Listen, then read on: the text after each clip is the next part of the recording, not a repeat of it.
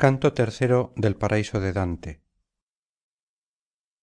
Aquel sol que desde luego abrasó de amor mi corazón había descubierto con sus pruebas y refutaciones el dulce aspecto de la hermosa verdad. Y yo para confesarme tan vencido y persuadido como debía levanté más la cabeza para hablar. Pero se me apareció una visión la cual me retuvo de tal modo junto a sí para contemplarla que no me acordé de mi confesión como a través de cristales tersos y transparentes o de aguas nítidas y tranquilas aunque no tan profundas que se pierda de vista el fondo llegan a nuestra vista las imágenes tan debilitadas que una perla en una frente blanca no llegaría más débilmente a nuestros ojos.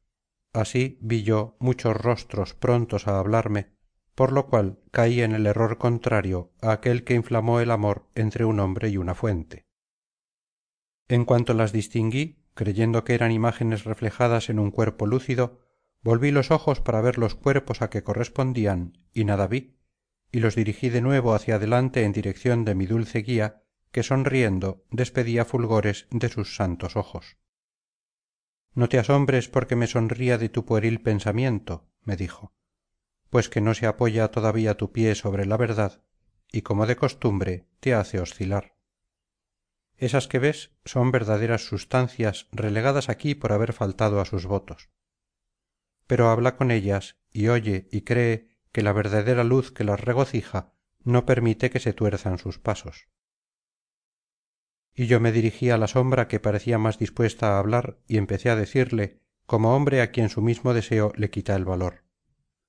Oh espíritu bien creado que bajo los rayos de la vida eterna sientes la dulzura que no se comprende nunca si no se ha gustado. Me será muy grato si te dignas decirme tu nombre y cuál es vuestra suerte. A lo que contestó pronta y con ojos rientes. Nuestra caridad nunca cierra sus puertas a un deseo justo sino que es como aquella que quiere que se le asemeje toda su corte. Yo fui en el mundo una virgen religiosa y si tu mente me contempla bien no me ocultará a tus recuerdos el ser hoy más bella sino que reconocerás que yo soy picarda que colocada aquí con estas otras bienaventuradas soy también bienaventurada en la esfera más lenta. Nuestros afectos a quienes sólo inflama el amor del espíritu santo se regocijan en el orden designado por dios y nos ha cabido en suerte este sitio que es tan bajo porque descuidamos nuestros votos y en parte no fueron observados a lo que le contesté. En vuestros admirables rostros resplandece no sé qué de divino que cambia el primer aspecto que de vosotras se ha conservado. Por eso no fui más presto en recordar pero ahora viene en mi ayuda lo que tú me dices de suerte que me es más fácil reconocerte. Mas dime vosotras que sois aquí felices deseáis estar en otro lugar más elevado para ver más o para haceros más amigas sonrió un poco con las otras sombras. En seguida me respondió tan placentera que parecía arder en el primer fuego del amor.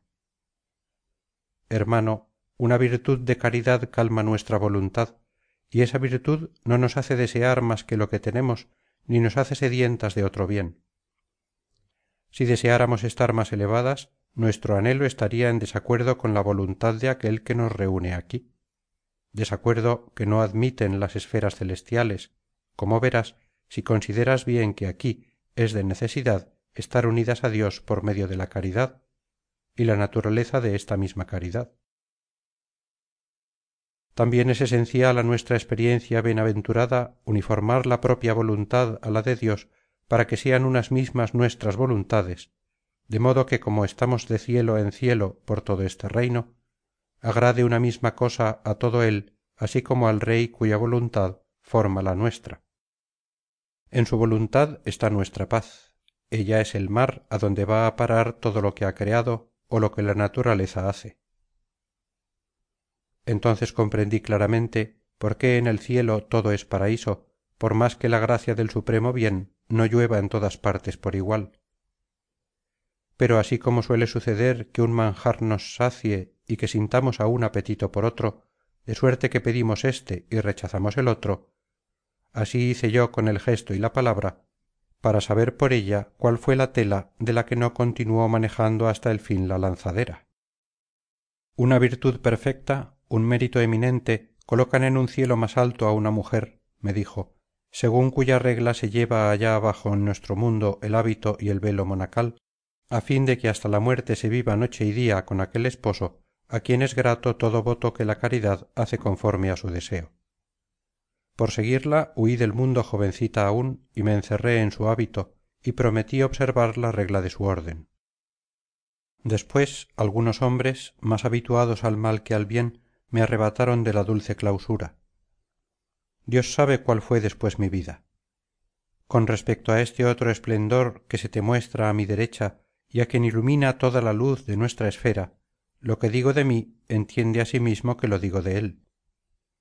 Monja fue y también le arrebataron de la cabeza la sombra de las sagradas tocas. Pero cuando volvió al mundo contra su gusto y contra sus buenas costumbres no se despojó jamás del velo de su corazón.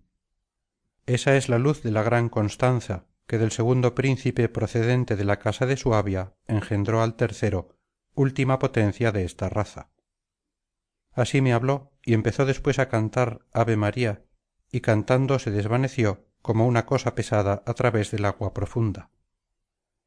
Mi vista que la siguió tanto cuanto le fue posible después que la perdió se volvió hacia el objeto de su mayor deseo y se fijó enteramente en beatriz. Pero ésta lanzó tales fulgores sobre mi mirada que no los pudo sufrir desde luego y esto me hizo más lento en interrogar canto